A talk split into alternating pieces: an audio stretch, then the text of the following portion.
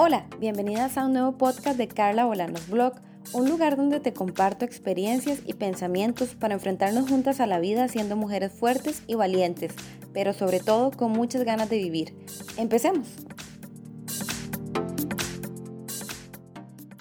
Hola chiquillas, ¿cómo están? Bienvenidos a un nuevo episodio de Carla Bolanos Blog. Hoy transmitiendo únicamente versión podcast, así como para tener una conversación más íntima. Recientemente les he compartido a través de mis redes sociales algunas frases de blogs que he publicado. Y siempre que toco el tema de las amantes, llueven los comentarios.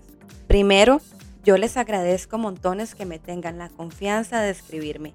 Muchas me cuentan su situación y otras solo me agradecen diciéndome que necesitaban leer algo así. Y vean, a mí eso me llena el corazón, porque por esa razón nació este blog para compartir historias propias y de otras mujeres reales que pueden ayudar a alguien que está pasando por la misma situación. Pero bueno, lamentablemente las amantes no se van a acabar, o tal vez sí.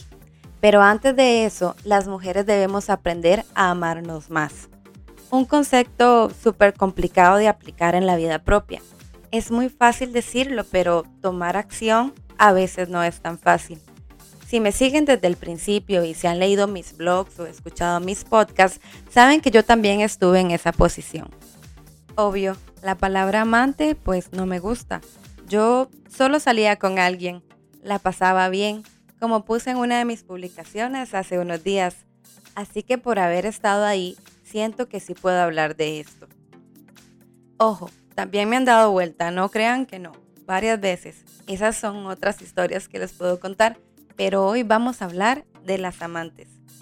Chiquillas, todas ustedes que me están escuchando, presten atención. Yo no creo que ninguna comience a jugar este rol queriendo convertirse en la otra. La mayoría entramos porque nos gusta o nos llama la atención de la persona. Y todo comienza con un pequeño coqueteo. Pucha, es que nadie empieza teniendo sexo de una vez. Eso es algo que se da paulatinamente a menos que sea una noche loca y de un solo vayan a darle. Pero bueno, esa es otra historia. Las mujeres nos mentimos a nosotras mismas. Nos decimos frases bonitas para justificar nuestro comportamiento porque sabemos que lo que hacemos está mal. Algunas inconscientemente lo hacen para sentirse más mujer. Otras porque el juego de la conquista y la cacería le divierte. Y los hombres terminan siendo trofeos ganados pero sin darnos cuenta de que es nuestra cabeza la que adorna la pared. Primero tenemos el estigma de ser la zorra, la roba maridos, la destruye hogares, eso y todo lo demás. Hace unos días hablaba de esto con unas amigas porque estábamos comentando un tema muy sonado en Costa Rica por una situación de infidelidad entre dos famositicos. Y una de mis amigas tiene un trauma y odia a las amantes y en todo momento ella culpa a la otra mujer. No digo que hay que quererlas, pero la culpa no es 100% de ellas. A ver y les explico. Yo no vine a defender a las amantes, no, vine a exponer mi punto de vista, siendo hoy una mujer casada que obviamente no está de acuerdo con la infidelidad, pero también siendo una mujer que fue un poquillo loca en sus 20. Como le digo a mis amigas y como también le digo a mi esposo, zorras siempre van a ver siempre van a haber mujeres que no les importa coquetear con un hombre casado o con novia, pero la persona que tiene el compromiso conmigo es mi esposo. Él es quien tiene que poner los límites, darse a respetar y de paso respetarme a mí y a nuestra relación. O sea, es a él quien le toca espantarse las zorras, no a mí. Y lo mismo hago yo si alguien se acerca con otras intenciones. Y digo zorras porque realmente es una palabra popular, pero no se me vayan a sentir ofendidas, es un tema de lingüística.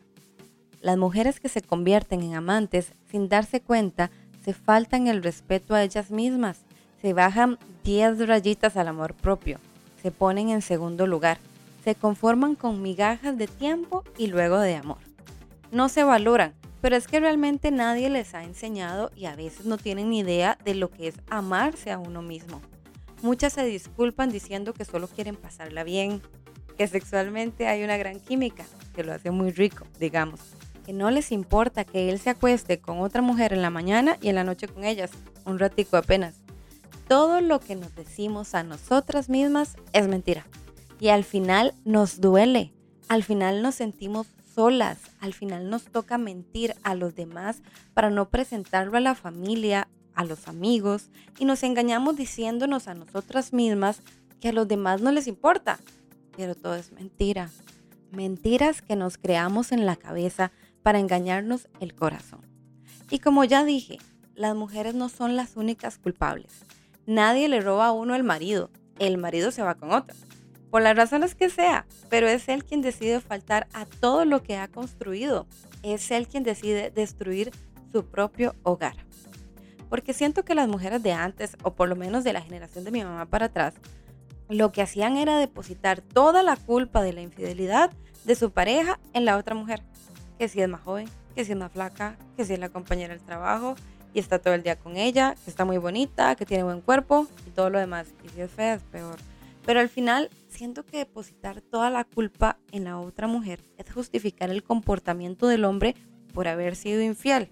Ay, pobrecito, no pudo resistir. Se le olvidó que tenía esposa, hijos, familia, un hogar, años de casado. Porque si le echamos toda la culpa a ella, entonces él es la víctima. No lo creo. Digamos que es una responsabilidad 50 y 50. Ella por meterse donde sabe que no debe y ellos por jugar de sabrosos. Y a veces los responsables de una infidelidad tienen dividida la culpa en tres partes. El esposo, la esposa y la otra persona. Pero eso es tema para otro podcast. Al final, entre cielo, tierra, Facebook e Instagram no hay nada oculto. La verdad siempre saldrá a la luz. Las amantes tienen que aprender a dejar de ser amantes, a creer el 100% de un hombre, no tiempos compartidos. Los hombres tienen que respetar a sus parejas, no a jugar a las quiero todas. Y las esposas tenemos siempre que invertir en nuestra relación y no dar las cosas por sentadas, porque usted puede lavar muy bien las camisas. La comida le puede quedar increíble y los chiquitos siempre pueden estar impecable e ir de 10 escorridos en la escuela, que al final nada de eso importa. Incluso, literal, usted puede ser Jennifer López, Jennifer Aniston, Sandra Bullock, que me parece una mujer guapísima, Miss Universo si le da la gana, Victoria Beckham, que igual le pueden dar vuelta. Al final, no podemos poner las manos en el fuego por nadie, pero si tenemos una relación fuerte basada en la decisión de amarse todos los días y el respeto mutuo y la sinceridad, tal vez es menos probable que el esposo se vaya con otra. Pero también si las mujeres solteras deciden ser felices en una relación en lugar de andar viviendo el amor a escondidas, podemos hacer de esto un mundo mejor. O tal vez con menos corazones rotos. De verdad, espero no haber ofendido a nadie. Esa no es mi intención. Pero es que este tema da para tanto que hay que seguirlo tocando hasta que todas las partes involucradas entiendan que la infidelidad no está bien, se daña a otros y se daña a uno mismo. Así que bueno, chiquillas, espero que de verdad les haya gustado compartir este ratito conmigo. Compártalo a esas amigas que ustedes saben que andan de mal portadas y a esas novias o esposas que en lugar de enojarse con la pareja se ponen a llamar a la zorra. No, no, no, no, no. No se rebajen a eso. Ahí también se pierde la dignidad. Si te ha gustado este podcast, te sentiste identificada o crees que puede ayudarle a alguien más, no dudes en suscribirte, darle like y compartirlo. Seguime en Facebook, Instagram y YouTube como Carla Bolanos Blog para que puedas ver mi día a día y todo lo que comparto sobre mujer y estilo de vida. Gracias y nos escuchamos la otra semana. Un abrazo.